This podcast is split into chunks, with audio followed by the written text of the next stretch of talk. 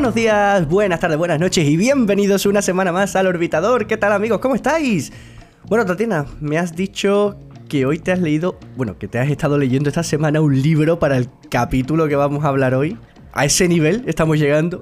Hombre, hombre, pues tú sabes que yo siempre me documento y además esta vez me he documentado mmm, de lo mejor de lo mejor que se puede documentar. Del señor Eduardo Bataner. Quien no lo conozca, que lo busque. casi nada, casi nada.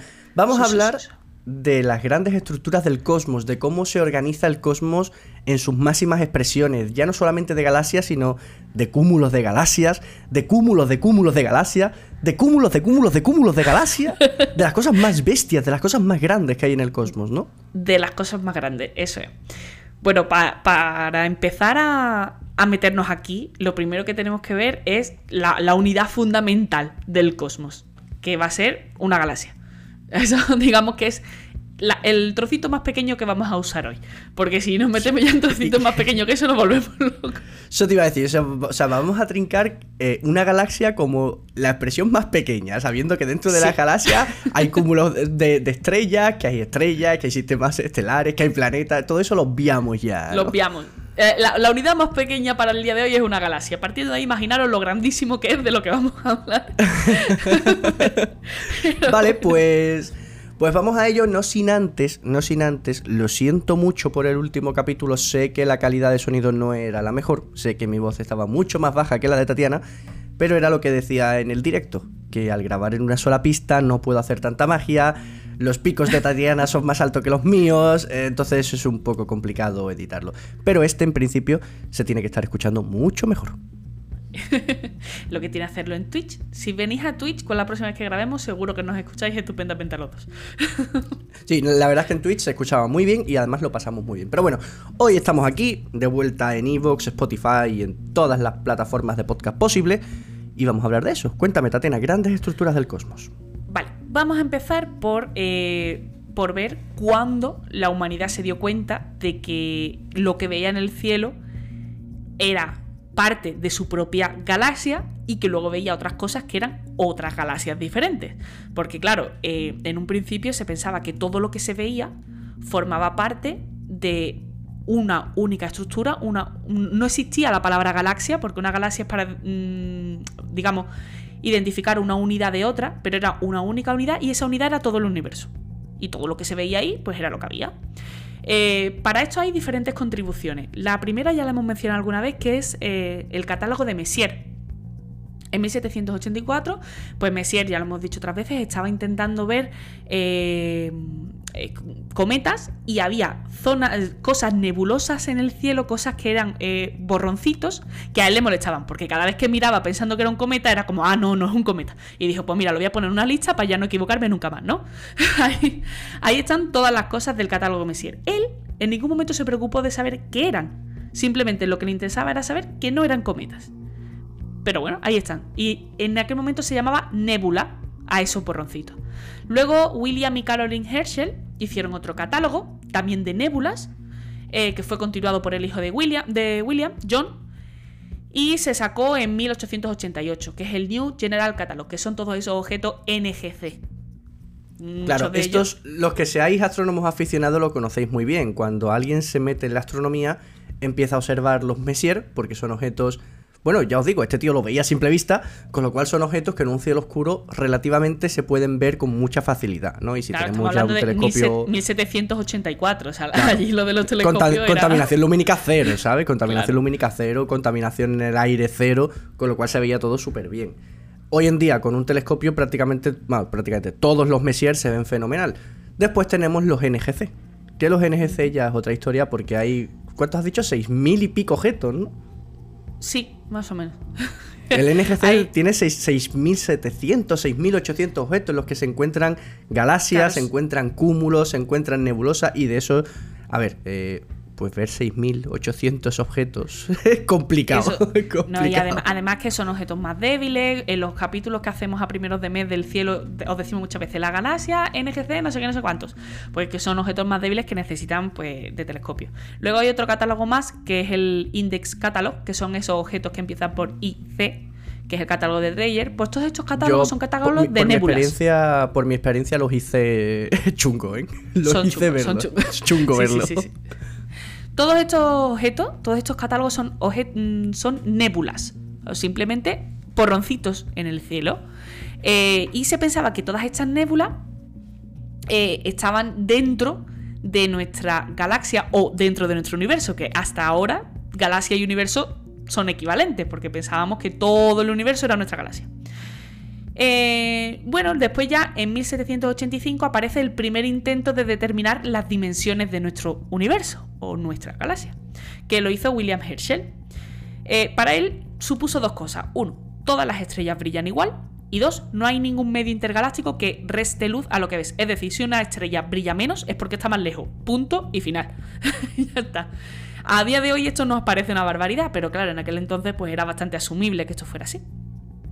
Así que estamos en un momento en el que hay dos modelos de, universos diferentes. Eh, por un lado están los que piensan que el universo, todo el universo era nuestra galaxia, lo que se veía, y que esas nébulas eran partes de nuestra propia galaxia. El mayor defensor de este modelo era Shapley. Y luego tenemos otra variante que dice que había muchas galaxias y aquí es donde nace ese concepto de galaxia. Nosotros vivimos en una galaxia y hay otras galaxias. Y algunas de estas nébulas eran otras galaxias. El mayor defensor de esto era Haber Curtis. En fin, dentro de estos dos modelos, pues había científicos que iban por un lado y científicos que iban por otro. ¿Qué era la clave? ¿Cuál era realmente la clave para, para discernir qué modelo es el correcto? Calcular muy bien, con mucha precisión, distancias. Claro, se chan, supone, chan. se supone que todas las, todos los objetos que veamos que pertenezcan a otra galaxia deberían estar más o menos a la misma distancia. Todo, mm, claro, o sea, de- la clave aquí es que se había puesto un tamaño para nuestra galaxia que Shapley lo fija en 65 kiloparsec y lo que no se podía era eh, encontrar cosas que estuvieran más lejos, porque eso significaría que las galaxias son independientes, que nosotros vivimos en una y que hay otras cosas fuera. Claro. Entonces, Mira, fijaos, eh, em, eh, esto es algo que, que la gente se pregunta mucho y es que ya que estamos lo vamos a hablar. Si habéis visto la serie Cosmos, una serie maravillosa, tanto la de la de Sagan como la de Neil deGrasse Tyson, por mucho que formara parte del comité que en 2006 le dijo a Plutón que no es un planeta, pues aunque hayáis visto la, la segunda, que también es muy buena, hay un capítulo que se llama Un cielo repleto de fantasmas, en el que precisamente se habla de William Herschel, ¿no? Y aparece una recreación muy bonita de William Herschel paseando por la playa con su hijo y le dice, pues, pues el, el pequeño Herschel a papá Herschel, oye papá, ¿crees en los fantasmas? Y William le dice, por supuesto que sí, y los veo a diario. Mira al cielo, esas estrellas están tan lejos que su luz tarda enorme tiempo en llegar hasta nosotros. Muchas de ellas cuando llegan a nosotros ya están muertas. Eso es lo que pensaba Herschel, pero no es correcto. Y esto es un mito que está muy extendido entre la población, que la mayoría de estrellas que vemos en el cielo están muertas. Veréis, a simple vista, la mayoría de estrellas que vemos en el cielo, bueno, todos los objetos que vemos en el cielo, salvo otras galaxias, evidentemente, están dentro de nuestra galaxia. Que de por sí ya es una distancia bastante corta como para que la estrella haya muerto. Pero es que encima, si miramos a simple vista, la mayoría, casi todas las estrellas que vemos a simple vista, están a menos de 1500 años luz de distancia. La más lejana, para que os hagáis una idea, es una estrella de la constelación de Casiopea que se llama Rho Cassiopeiae y está a 11.648 años luz de distancia. Que eso, verdad, Tatiana, es una distancia o, o un tiempo en luz muy corto como para que la estrella haya muerto cuando llegue a nosotros. Así que, hecho este paréntesis, recordar, la mayoría de estrellas que vemos en el cielo están vivas. vale. Bien, el tema de las distancias ya hemos dicho otras veces que es un tema pues peliagudo. Pero en este momento hace su entrada triunfal Henrietta Leavitt. Henrietta, que por cierto era sorda, eh, descubre las estrellas cefeidas y obtiene una fórmula para calcular con mucha precisión distancia gracias a estas estrellas. Es decir, a partir de este momento, si tú encuentras una estrella cefeida, puedes saber con mucha precisión a qué distancia está pues ese, cúmulo que contiene esa cefeida, esa galaxia que contiene esa cefeida, etc. De hecho, el propio Shapley usa esta fórmula. ¿Qué pasa? Que hay un, un sesgo que es en parte casualidad. ¿Por qué? Porque Shapley usa esa fórmula con cefeidas que encuentra en cúmulos que precisamente pertenecen a la Vía Láctea. Entonces, claro, él empieza a determinar distancias de cúmulos de esas nébulas, de algunas de las nébulas, y todas las nébulas le salen dentro de la Vía Láctea. También se da cuenta de que en la, dirección de Sagitario hay más. Entonces eh, dice, por el centro de la galaxia, que para él también era el centro del universo, tiene que estar más o menos por aquí, por la dirección de Sagitario. Y como he dicho, cifra el tamaño del universo barra galaxia en 65 kiloparsec. ¿Por qué se equivoca Shapley a pesar de que eh, ya hay otra corriente que dice que lo nuestro es una galaxia y que, y que algunas de esas nébulas son otras galaxias lejanas? Pues porque le confunde una supernova. Por aquellos años hay una supernova en Andrómeda. Y él confunde esa supernova con una nova. Piensa que está viendo una nova que brilla muchísimo. Entonces, claro, si yo estoy viendo una nova que brilla tanto, es porque está muy cerca. Con lo cual, Andrómeda está muy cerca. A él le cabía Andrómeda dentro de nuestra galaxia. Y claro, esta, esta cosa de confundir supernova con nova es lo que lo mantiene equivocado todo el tiempo. Menos mal, menos mal que hace una semanita subimos nosotros al Diario del Astrónomo una publicación que explica muy bien lo que es una nova porque hay mucha gente que también sigue confundiendo hoy en día lo que es nova y supernova. claro, a ver, él sabía lo que era una nova y lo que era una supernova. Lo que pasa es que vio una supernova y dijo, no, no, no, esto es una nova. y ya está. Y se lió. Claro, es que es eh, difícil pedirle el DNI a los objetos que vemos en el cielo. Claro, eh, eh, hay, una, hay una anécdota muy curiosa de Chapley que, bueno, Hubble y, su ayudante Humanson pues estaban haciendo todo este trabajo de encontrar cefeidas en otra en, cefeidas en el cielo y calcular distancias, ¿no? Eh, y hay un momento en el que Humanson le enseña a Shapley en una placa fotográfica, le marca así con rotulador una cefeida en Andrómeda. Claro, Shapley en ese momento se da cuenta de que esa cefeida en Andrómeda le tira por tierra su modelo de universo.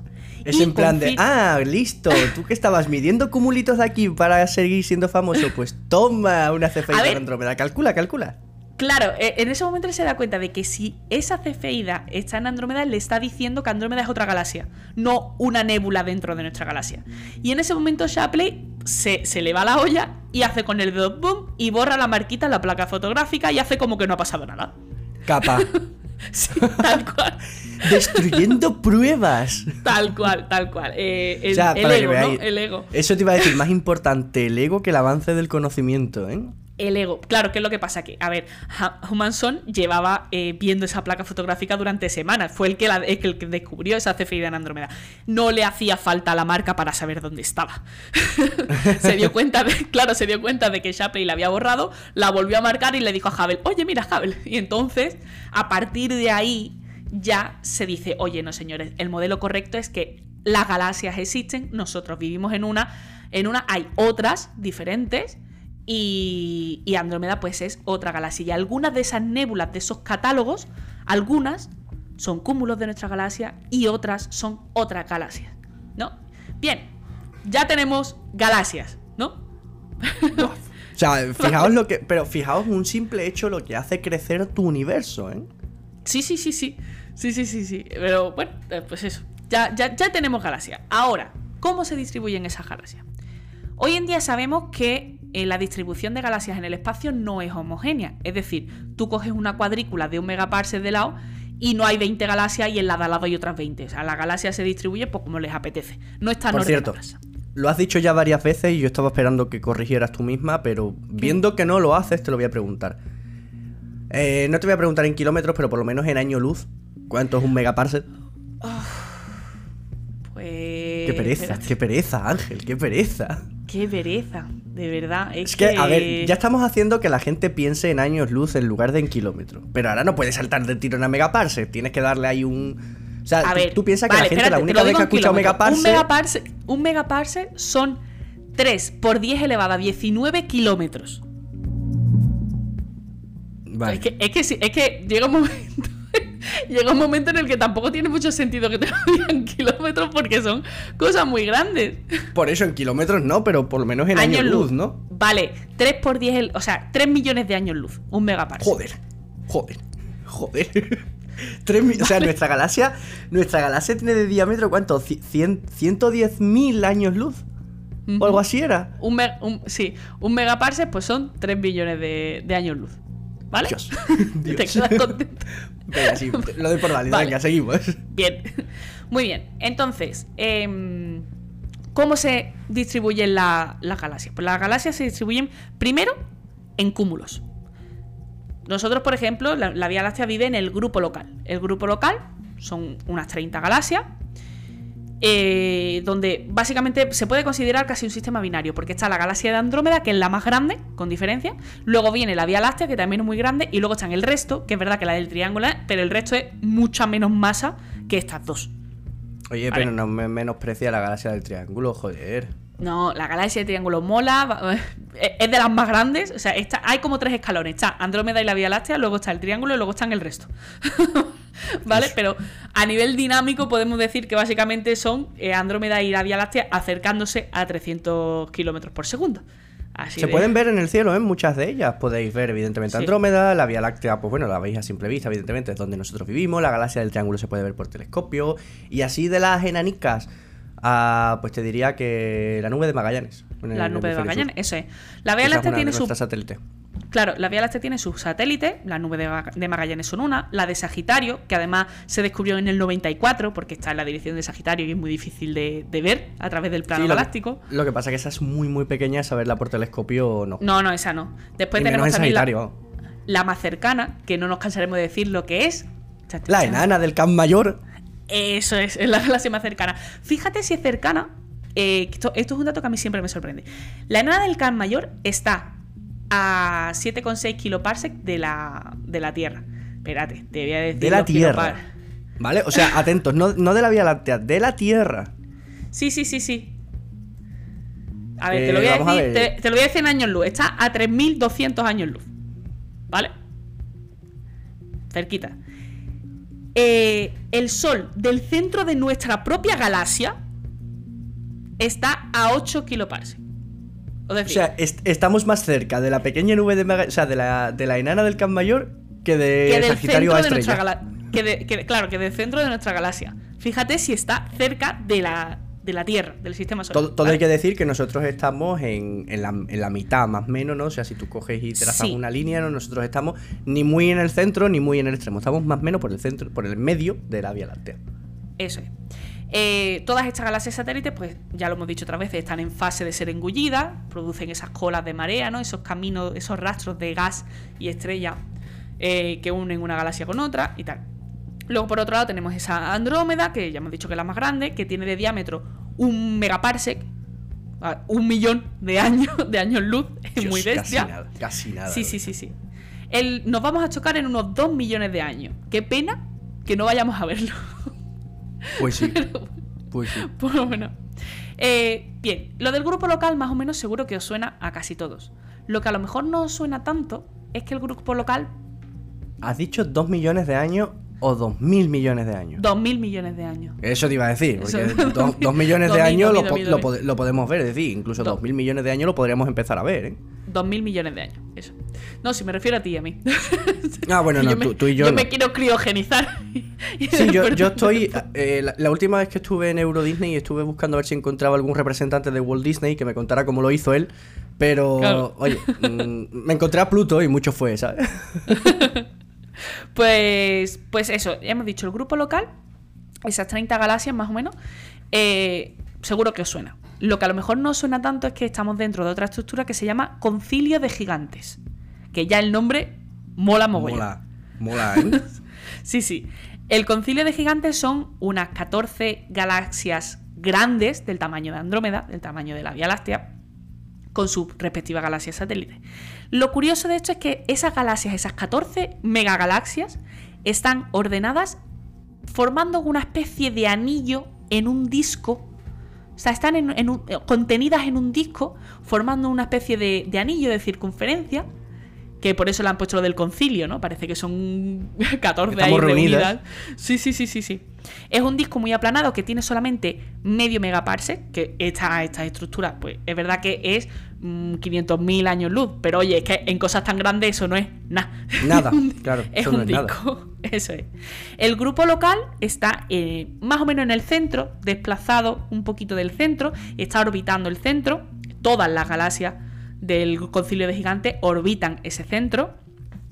Y lo curioso de esto es que todas las galaxias que pertenecen al concilio de gigantes tienen eh, su eje de rotación igual, es decir, todas rotan igual, en el mismo, en el mismo sentido y en el mismo plano. Tiene sentido, algún día hablaremos de, por qué casi todos los cuerpos giran en casi en la misma dirección o prácticamente en la misma dirección. Pero tiene Esto mucho sentido. Cuando tú te encuentras cosas que giran con los ejes paralelos, es decir, con, los ejes igual or- orientados de la misma manera, eso lo que te está diciendo es que todos esos objetos tienen un origen común. Exacto. Entonces, Pensad que todo nace como nubes de gas y polvo que giran en una dirección, con lo cual todo lo que se forma a partir de esa nube adquiere el mismo movimiento. Acordaros de esa conservación del momento angular. Eso es. Entonces, eh, es verdad que todavía el cómo se forma el concilio de gigantes o por qué o esa evolución del concilio de gigantes todavía no está muy claro, pero sí que es verdad que ahí te está diciendo que evidentísimamente hay una estructura eh, a partir de la cual pues proliferan estas 14 galaxias gigantes, ¿no? Eh, contiene pues dos galaxias elípticas gigantes muy muy grandes que están diametralmente opuestas, que son Mafler 1 y Centaurus A. Y luego pues tenemos las demás, ¿no? Ordenadas más y más o menos en, en forma de anillo o como, la, como nuestro cúmulo, como el grupo local que está más en el centro. Eh, algunos, eh, algunos oyentes más avanzados, Tatiana, nos podrían preguntar: ¿lo que está en el centro es lo que se conoce como el gran atractor? No, ¿verdad? El gran atractor No. estamos hablando de estructuras más grandes todavía. Más grande, no, no, no, no. Lo que está en el centro es simplemente un centro de masa alrededor del cual se orbita un, un punto de equilibrio y ya está. Bien, pero vamos a ver, ¿qué es exactamente un cúmulo? Porque aquí ponen, "Oh, un cúmulo son un montón de galaxias juntas. Sí y no.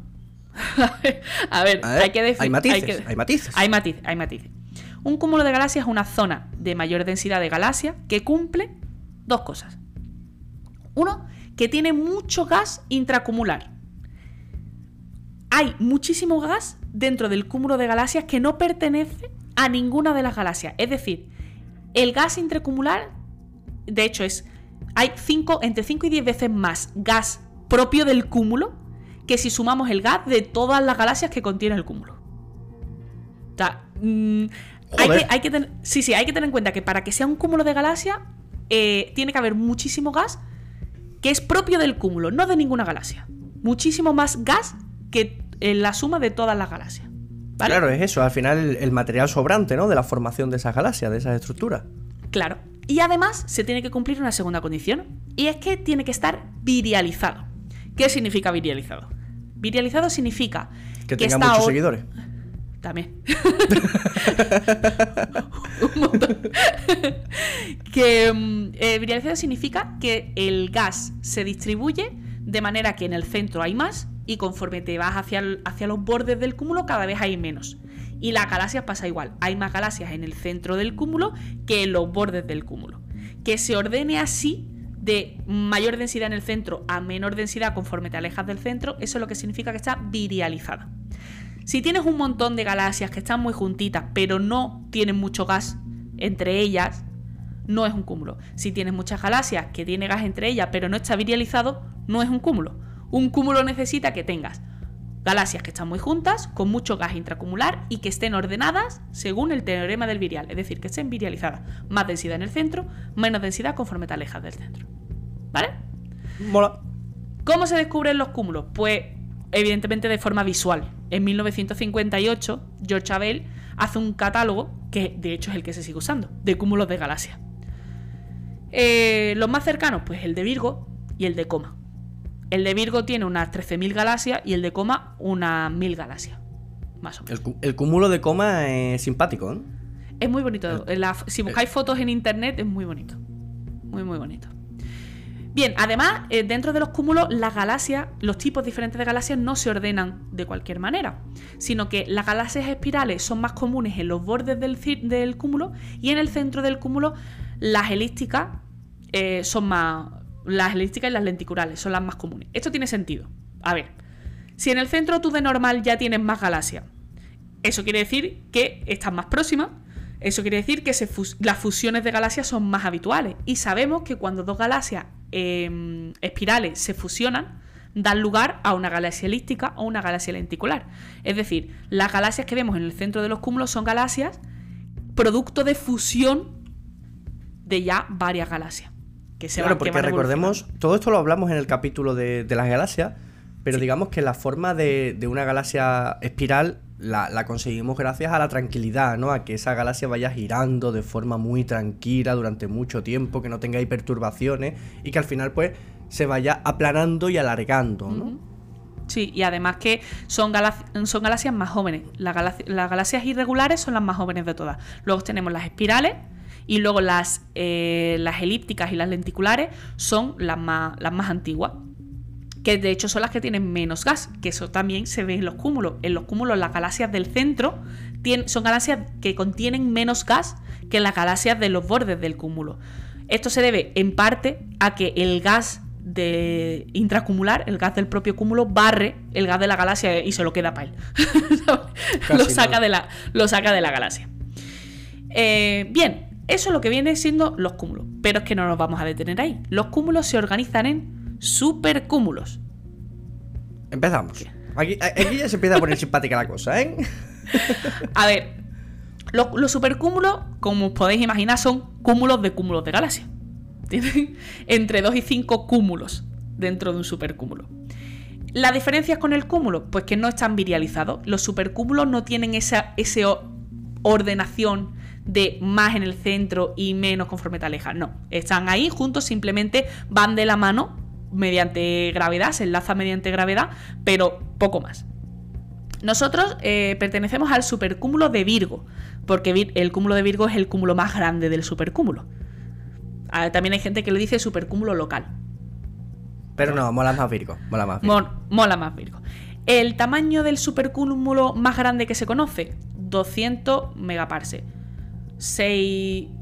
600.000, no, 600 millones de años luz. Me encanta, o sea, es que vosotros no estáis viendo a Tatiana, pero yo la estoy viendo así con los ojitos en blanco haciendo el cálculo mental. 600 millones de años luz tiene de diámetro el supercúmulo más grande que, que se conoce. Vale, entonces hemos dicho que tenemos galaxias, que en nuestro caso van a ser la unidad fundamental. Esas galaxias se organizan en cúmulos, esos cúmulos están ordenados Em, y los cúmulos se organizan en supercúmulos. Los supercúmulos no tienen que estar ordenados entre sí, a pesar de que los cúmulos que tienen dentro sí lo estén, ¿no? ¿Y ahí se acaba? Pues no, no se acaba. ¿Te creías que habíamos terminado? no. De hecho, em, vamos a hablar de una cosa que esto es eh, propio de nuestro eh, supercúmulo, ¿vale? Nuestro supercúmulo está dentro de una estructura eh, que se llama Laniakea. El, nombre mola muchísimo, es con K, por cierto, ¿eh? En, hawaiano significa cielo inmenso. Es, un nombre guapísimo, el supercúmulo de Laniakea. Laniakea. Laniakea es una estructura em, que se, Bueno, la descubre un equipo de científicos liderado por Tully en 2014 de la Universidad de, de Hawái, ¿vale? O sea, pensad eh, de lo que estamos hablando, 2014, ayer. 2014, ¿eh? ayer. sí. Eh, vale, lo que se ve es que hay un montón de supercúmulos cuyo movimiento parece describir una trayectoria en la que todos se están acercando hacia un punto que se encuentra en el cúmulo de norma hay un montón de supercúmulos que contienen cúmulos, que contienen galaxias y todas esas cosas se están moviendo aparentemente hasta, hasta juntarse en un punto que se encuentra en el cúmulo de norma. Eso es lo que se, lo que se predice según los estudios de movimientos propios de esa, de esa galaxia. Eso, eso, hacer este estudio no es ninguna tontería. O sea, tú tienes que eh, sacar el movimiento propio de cada galaxia. Para sacar el movimiento propio de la galaxia tienes que ver cómo se mueve esa galaxia quitándole la parte que corresponde a la expansión del universo. No, no, esto no. Dios, Sí, sí, sí. O sea, es, que, es, que... me está dando dolor de cabeza nada más que de pensar de lo que hay que hacer, porque encima para que se mueva una galaxia no te vale con echarle una foto, tienes que echarle varias. Claro, tú imagínate que estás montado en un tío vivo y ese tío vivo está montado en un barco y yo estoy en el puerto. Para saber cómo te mueves tú dentro del tío vivo, yo tengo que saber tu movimiento y restarle el movimiento del barco. ¿Vale? Pues eso es lo que están haciendo aquí. Están viendo cómo se mueven las galaxias quitando la componente de expansión del universo. Porque ya son cosas que están muy lejos y la expansión del universo pues afecta. Afecta. Vale. Eso es. Muy bien, pues imaginaros, podéis ver, eh, si buscáis en internet fotos de la Niaquea, es impresionante. Porque. Lo que No, vais no, a eh, encontrar a ver, son, simu- son, son simulaciones. son simulaciones. ¿Vale? Pero ves, eh, digamos, un mapa donde están colocados todos los supercúmulos, los cúmulos y las galaxias, y de cada uno de los puntos sale una línea que se mueve hacia ese punto común del cúmulo de Corma, de, de Norma, perdón. Y, y es precioso, ¿eh? Es, no sé, es como un. Es ¿qué una red filamentosa casi Sí. de energía que se ve es Es chulísimo. chulo. Es, Es para chulísimo. tenerlo de fondo pantalla. Sí, sí, es chulísimo. Si- Busca fotos de la Niaquea en, en, en Google porque es una, es una locura de bonito y además es que te, te- te da pie a la imaginación y decir, ¿por qué? ¿Por qué? ¿Por qué van para todas para allá? ¿Hay Eso sería el gran atractor.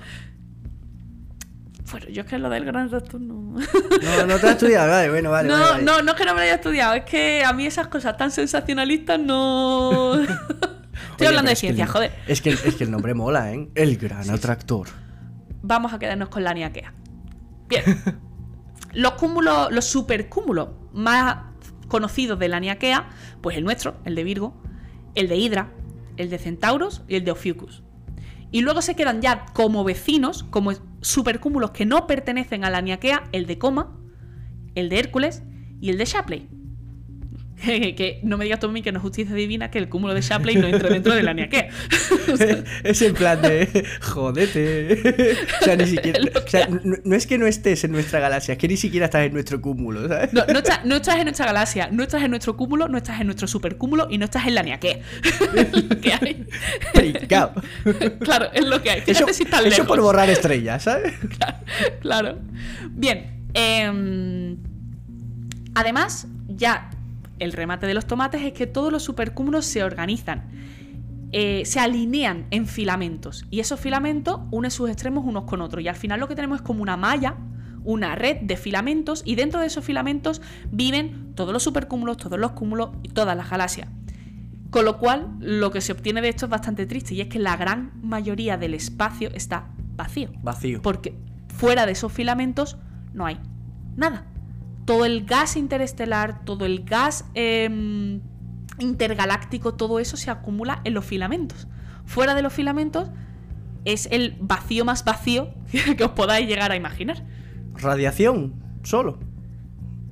Sí. Poco más. Básicamente. Y poco más. eh, y ya está. Así que Pues bueno, la- parafraseando a nuestro amigo Carl Sagan, que despacio desaprovechado. Sí, sí, mucho, mucho espacio desaprovechado. Está el metro cuadrado. Está barato, está tirado, está tirado.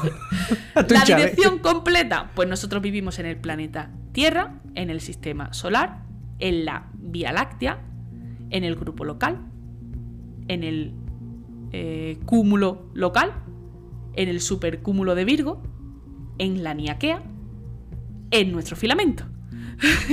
y dentro Todo de eso el dentro universo. del universo observable. Porque Eso. esta, e, esta es otra. Todo esto que hablamos, eh, todo lo que podemos hablar y teorizar sobre nuestro universo hace referencia a una porción del universo de 93.000 años luz de distancia, que es el universo máximo que podemos ver, pero sabemos que no es todo el universo. Simplemente es que la luz no ha tenido tiempo de llegar desde esas zonas tan lejanas y por tanto no lo podemos ver. Para que os entendáis, nosotros vivimos dentro de una burbuja y esa burbuja es lo único que podemos estudiar, pero sabemos que el universo es más grande. ¿Os acordáis cuando jugabais a determinados videojuegos en los que el mapa estaba totalmente en gris y a medida que ibais andando, pues se iba descubriendo nuevo mapa? Pues eso es así. Nosotros Hay que vivimos hay que dentro de nuestra burbujita de desbloquear. luz. Hay que desbloquear nuevas zonas para saber lo que pasa. Imagínate que, que más allá del universo observable hay otra superestructura y luego otra superestructura. A mí me gusta pensar que realmente vivimos. ¿Has visto Men in Black 1? Sí. ¿Has visto al final cuando abres la taquilla? Y, Y hay un ven- universo, o sea, Y hay nuestro un universo en una taquilla. Claro, a mí me gusta pensar eso. la verdad. O, o en la 2, ¿no? Que al final nuestra galaxia está dentro de una canica. Sí. Que juegan los, unos aliens, ¿no? Con, con varias canicas. Sí. Está guay. Me gusta esa peli. Están guay. Men in Black, Men in Black molan mucho todas, ¿eh? Es que está, si no la habéis este visto, capítulo- vedla. Will- Will Smith. No, no había- Will Smith. no habíamos, no habíamos hecho referencia a ninguna película en este capítulo y se estaba quedando vacío. Claro, es que como fuera de micro hemos estado hablando de Don't Look Up Pues. Claro. con eso se ha quedado, con eso se ha quedado. Oye, pues qué guay. ¿Te ha gustado? Es, a ver, so- yo sé que son conceptos que son tamaños ya demasiado grandes como para que la gente pueda siquiera imaginárselo. Eh, así que de verdad, buscad esas fotos, buscad esas fotos de la NEC. Hay mapas muy chulos en los que se, se marca eso, ¿no? El grupo local, supercúmulo de Virgo, la Niaquea. Los y te puedes ir haciendo hay, una idea. hay mapas de filamentos, hay, hay cosas muy chulas. Si metéis por ahí, hay, hay imágenes muy, muy chulas de, esos mapeados. ¿Cuál es el fin de este capítulo? Que entendáis que dentro de las más enormes mierdas, nosotros somos la mierdecilla más mierdecilla más apestosa del cosmos. No somos literalmente nada. Y Tristemente. sobre todo, y sobre todo eso que, que, que tenemos que conocer dónde vivimos y cuál es el entorno desde lo más grande hasta lo más pequeñito. Claro, porque el día que nos hagamos mm, amigos aliens, pues tendremos que darle nuestra dirección para que nos manden cositas, ¿no? Pues, pues Eso es. así, ya lo sabemos. Ya sabemos dónde vivimos. Oye, vamos con las noticias. Dale. Venga, vamos con las noticias.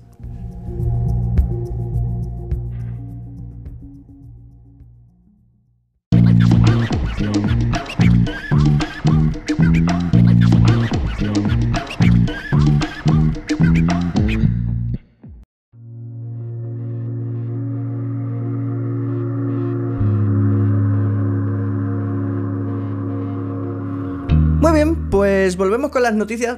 ¿Os habéis dado cuenta que siempre tengo la misma entonación? En plan, de la, la- la cabecera siempre es la misma, ¿no? En plan de buenos días, buenas tardes. bu- Y ahora siempre es muy bien, pues. Ah, di- pues, pues la verdad, lo, lo tienes grabado y lo pones. Di la verdad. No, que va, que va. Lo mejor es que no. Lo mejor es que no. El otro día me preguntaron si, si ensayamos los podcasts y ensayamos esas cosas antes de hacerlas. No, no, esto es como salga, la verdad. esto es como salga. Por eso a veces son tan caóticos. En fin, vamos a hablar de noticias y voy a hablaros de un nuevo tipo de nebulosa. A ver, no es un nuevo tipo como tal, eh, al menos por lo que dice la noticia. Pero sí que está muy guay, sí que está muy guay. Estamos hablando de un estudio que ha sido publicado en Astrophysical and Astronomy, ¿vale? La revista Astrophysical and Astronomy. Y está muy chulo porque os comento. Tenemos un sistema binario, donde una estrella es una gigante caliente, ¿no? Eh, os la digo, de tipo K, ¿vale? Una, una- una enana, una enana tipo K, y la otra es una enana blanca todavía caliente. Estuvimos hablando de novas, estuvimos hablando de cositas así simpáticas que ocurren en los sistemas binarios. Pero en esta nebulosa, o sea, en este, en este grupo de dos estrellas, ocurre algo bastante simpático. Hay un fuerte exceso de rayos UV. Eso sugiere que hay además un compañero que está ahí calientito y compacto, ¿no? La enana blanca evolucionó, se convirtió en una nebulosa planetaria y esa nebulosa planetaria se expandió. Generalmente cuando eso ocurre en los sistemas binarios las estrellas suelen durar poco, ¿vale? O la vida esperada de los sistemas binarios es corto porque, bueno, lo que estuvimos hablando, que si una nova por aquí, que si una supernova tipo, A, tipo 1A por ahí, en fin, que, que vivir en compañía en el universo no suele salir rentable, ¿no? Pues en este caso sí que ha salido bastante rentable porque la nebulosa se ha expandido hasta tal nivel que mide 15,6 años luz Hostia. de distancia. Para que os hagáis una idea, la estrella más cercana a la Tierra, al Sol, está a 4,22 años luz. Eso es un millón de veces más grande que la distancia que hay entre el Sol y la Tierra, ¿vale? Casi 16 millones de años luz. ¿Y sabéis lo mejor? Que los núcleos de estas estrellas están ahí, tranquilos, imperturbados dentro de su propia nebulosa, dentro de su propia burbuja, siguen funcionando, siguen viviendo tranquilamente sin ser perturbados mientras la nebulosa se va expandiendo. Y esto no es algo habitual, lo normal es que precisamente en un sistema binario esa nebulosa planetaria, eh, todo el gas y todo el polvo, quede al final orbitando a esas estrellas, formando que si un disco de acreción y provocando pues lo que estamos hablando. Pues aquí no. Aquí se ha estado expandiendo y, y las estrellas están ahí en su centro, en su nebulosa, la mar de a gusto. Ajá. ¡Ah, qué mola! Mola, mola, mola. Si es Ah, que mola. no, no nos cansamos de decir que hay una granja de, de objetos diferentes que por mucho que queramos eh, categorizar y decir, pues es que las nebulosas son e- las nebulosas planetarias son esto, la- las estrellas binarias son esto.